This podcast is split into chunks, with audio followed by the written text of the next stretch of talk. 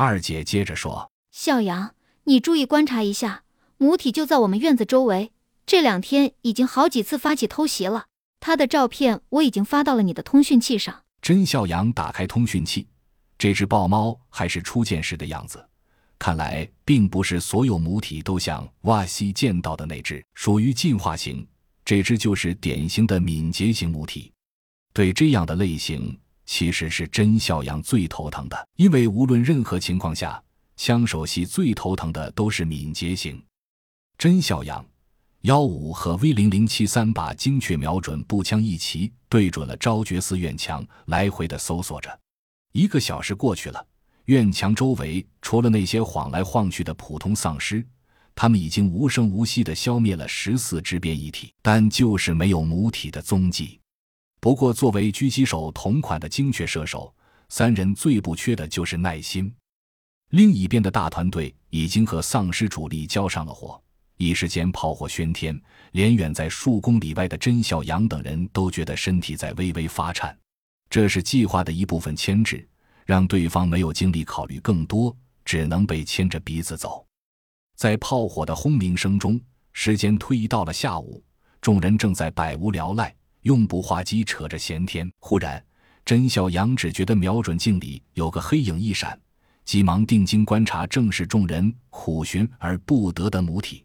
只见他从不远处的一处草丛中猛地跃出来，像是刚睡醒了一般，打了个哈欠，来回踱着步。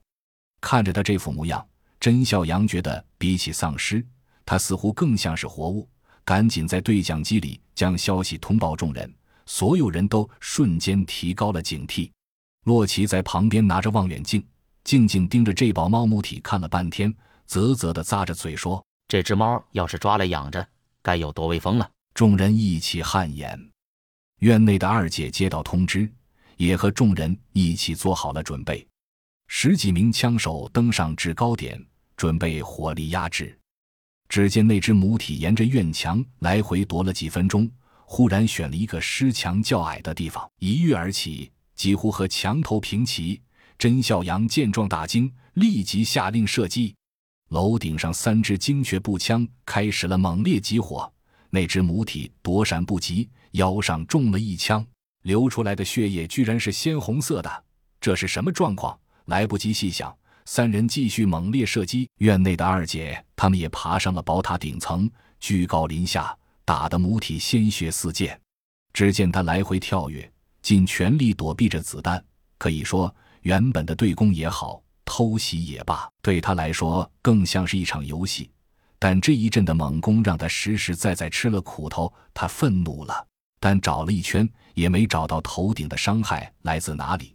就在众人感叹母体的生命力真顽强的当口，他猛地在空中一个转折，带着滴落的鲜血，疏忽的一声消失在人们的视野中。